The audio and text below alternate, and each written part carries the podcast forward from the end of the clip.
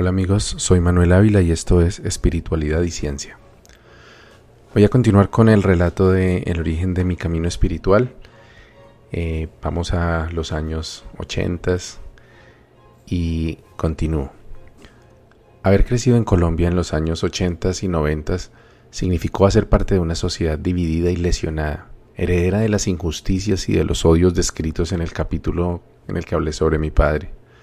Pero además de lo anterior, ser testigo del crecimiento del fenómeno del narcotráfico que en su obscena rentabilidad clandestina ha servido de combustible para todas las manifestaciones de la criminalidad, guerrilla, paramilitarismo, delincuencia común y organizada. El negocio de la droga ha sido también como un cáncer que hizo metástasis en casi todos los estamentos de la sociedad. La política, el comercio, la cultura y hasta la religión fueron infiltrados por el dinero corruptor del narcotráfico haciendo que sean muy pocos los colombianos que no han tenido alguna relación directa o indirecta con este fenómeno ilegal. Esta relación comenzó para muchas familias con uno de sus miembros aceptando una oferta de trabajo ilícito con la promesa de fortuna inmediata. Los políticos recibían dinero para promover leyes que beneficiaran a los narcos. Los funcionarios públicos lo hacían para emitir documentos, licencias, permisos, etc. Los más pobres, ya acostumbrados a la violencia en las calles, se empleaban primero como mandaderos y luego como guardias y muchos finalmente como sicarios. En la clase media, gracias a un mayor nivel de educación, los narcos reclutaban jóvenes para operar la cadena de producción, empacando droga, reclutando mulas, que es el nombre que se le da a los correos humanos que utilizan los narcotraficantes para llevar droga al exterior, o contando fajos de dinero. Mi familia no fue la excepción. Varios sobrinos de mi padre, ya adultos cuando yo era niño, sucumbieron ante las promesas de riqueza rápida y de ella pudieron disfrutar unos pocos años hasta que encontraron la muerte de la misma forma que casi todos los demás pobres que creyeron que podían hacer el quite a la pobreza por el camino del polvo blanco. A pesar de lo anterior, mis hermanas y yo nunca tuvimos contacto con la parte de la familia que se involucró en esos negocios turbios. Mi padre prefirió mantener la distancia y evitar que tuviéramos acceso a lujos y ostentación que pudieran influir en la forma en que veíamos el mundo. De la misma forma, conociendo bien a los muchos peligros que rondaban en las calles, especialmente en un barrio pobre como en el que vivíamos, nuestros padres por lo general desalentaron la posibilidad de salir de la casa a jugar con otros niños. Así pues, el mundo en el que crecí estuvo aislado de la realidad que a la sazón se vivía en el país. La guerra invisible. La primera vez que recuerdo haber tenido conciencia de la ocurrencia de un hecho violento fue en noviembre de 1985. En el noticiero de la noche mostraban imágenes de un enorme edificio envuelto en llamas, con un tanque de guerra ingresando por la puerta principal, mientras soldados se trincheraban en varios lugares de la plaza situada al frente. Se trataba del Palacio de Justicia, tomado por guerrilleros del M-19 con apoyo del cartel de Medellín y destruido por el Ejército Nacional en una operación de retoma que ha sido calificado por muchos como un holocausto. El episodio fue doblemente memorable porque un primo mío que se encontraba prestando su servicio militar en la policía militar fue designado a prestar guardia a pocas cuadras del lugar de los hechos. Recuerdo partes de su relato de los acontecimientos mientras hacía una de sus frecuentes visitas a mi mamá. Fue la primera vez que recuerdo haber sentido que un hecho sangriento en el que alrededor de 100 personas perdieron la vida no había sido tan solo una historia lejana, sino un hecho real, cercano. Mientras escuchaba a mi primo contar su experiencia, yo con tan solo cinco años pensaba que ese misterioso fenómeno de morir podía pasarle a alguien cercano. Esta nueva conciencia de que, así como en la televisión había seres malvados, en la vida real también existía el mal, se fue consolidando a medida que la guerra del cartel de Medellín se iba recrudeciendo. Pablo Escobar le había declarado la guerra al Estado colombiano para presionar la desactivación del tratado de extradición con los Estados Unidos y la estrategia que habían escogido para presionar al gobierno era la de causar terror en la población. Durante los años 80 y hasta su amañada entrega a la justicia de 1991, Escobar ejecutó múltiples magnicidios, de los cuales lo único que recuerdo eran las imágenes de cadáveres abaleados, generalmente entre un carro, que se repetían en las noticias.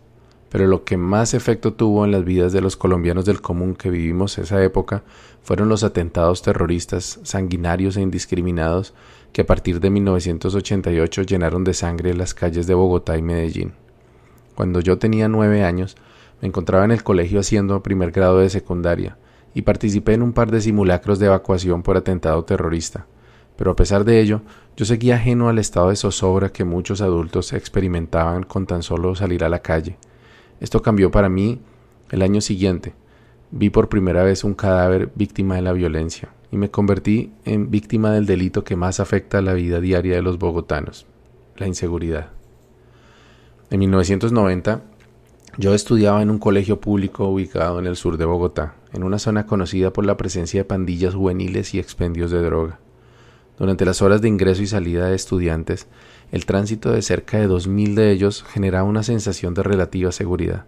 Sin embargo, aquel año mis padres me inscribieron en la preparación para la primera comunión, un evento importante para una familia católica, por lo cual empecé a asistir al colegio algunas tardes y fines de semana. En tales horarios, los alrededores del colegio eran solitarios y las pandillas juveniles acechaban a la espera de personas incautas y vulnerables para asaltarlos, generalmente haciendo uso de navajas y cuchillos, pero a veces también de armas de fuego. Una vez escapé a un par de intentos de atraco. Era cuestión de tiempo para que la suerte no estuviera de mi lado. He de decir que no fui presa fácil, ya que al menor indicio de estar a punto de ser abordado por atracadores, mi reacción instintiva era la de correr tan rápido como pudiera algo que me dio resultado en varias ocasiones, pero que he sabido que a muchas personas les ha costado la vida como castigo por parte de sus asaltantes, a quienes no les agradan los intentos de fuga o de resistencia. Ser amenazado con un cuchillo por jóvenes casi siempre menores de edad que traslucían los efectos de la droga era para algunas personas una molestia más del día a día, pero para mí, que había crecido tan ajeno a la inseguridad rampante de la mayoría de las ciudades de Colombia, significó la transformación del mundo en un lugar hostil y peligroso. De repente, la maldad y el crimen ya no eran escenas en la televisión o historias narradas por terceros, sino la realidad en la que vivía todos los días. Varios de mis compañeros de clase se jactaban de pertenecer a las pandillas, de ser atracadores o haber chuzado, un eufemismo colombiano, a algún enemigo. Los bullies, no se limitaban como lo hacen en las películas a empujar a sus víctimas y golpearlos en el abdomen, sino que con frecuencia los amedrentaban con navajas y en más de una ocasión vi cómo sacaban del colegio alumnos heridos de verdad. Sobrevivir la secundaria significaba tener que aliarse con algún protector de los grados superiores y evitar caer en la antipatía de algún maloso. Toda aquella situación era para mí desesperanzadora. El pánico que me causaban la maldad y el abuso superaron cualquier asomo de valentía que pudiera tener y la verdad es que los últimos cinco años de secundaria fueron en su mayor parte un verdadero suplicio, que transcurrió entre mi esfuerzo por ser invisible en el colegio, la sensación de ser invisible para mi papá en casa, ya que nuestra relación durante esos años se tornó más bien distante, y el temor de salir solo a la calle. Mi lugar predilecto era mi habitación, donde la lectura, la música y las fantasías se encargaban de darle color y sentido a mi vida. Mis miedos eran un tema del que muy pocas veces se habló. Recuerdo haberlo mencionado a mi papá, quien por cierto ya nos había compartido muchas de las historias que narré en el primer capítulo de este libro, lo cual me hacía admirarlo como un hombre valiente, de quien tal vez pudiera aprender a ser menos cobarde. No recuerdo bien su respuesta, pero sé que tuvo el estilo práctico de las razones que mis padres aprendieron a aceptar. Lo importante es no pensar tanto en esas cosas, no demostrar miedo y tener cuidado. No una charla motivacional de tienes la fuerza en tu interior o algo así. Ni tampoco habría dinero para permitirme un cambio de colegio a uno de más estrato o para pagar transporte privado. Pero yo creo que esa charla pudo haber sido una de las razones por las cuales mis padres me inscribieron en clases de karate y en los Boy Scouts de Colombia. Tengo que decir que si bien no creo que ninguna de las dos actividades me haya quitado un pelo de miedo o me haya vuelto algo más valiente, fueron dos de las experiencias más agradables que viví por esos años. La clase de karate de apenas una hora semanal no fue lo suficiente para darme la menor ventaja para el combate cuerpo a cuerpo y ni hablar de protección ante atracos callejeros, pero eso sí me dio la primera oportunidad de practicar la disciplina física, la mística por el conocimiento ancestral y el arte de la concentración. Los Boy Scouts también hicieron su parte en fomentar mi disciplina, concentración y mística aunque no religiosa, sino una mística por el ingenio, el servicio y la autoridad.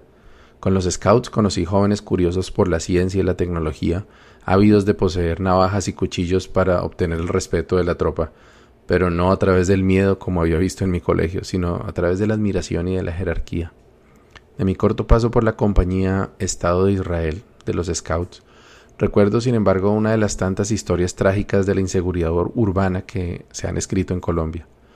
El esposo de la coordinadora de la compañía Scout a la que yo pertenecía también había sido un entusiasta del movimiento Scout y un coordinador de un nutrido grupo de niñas y niños exploradores.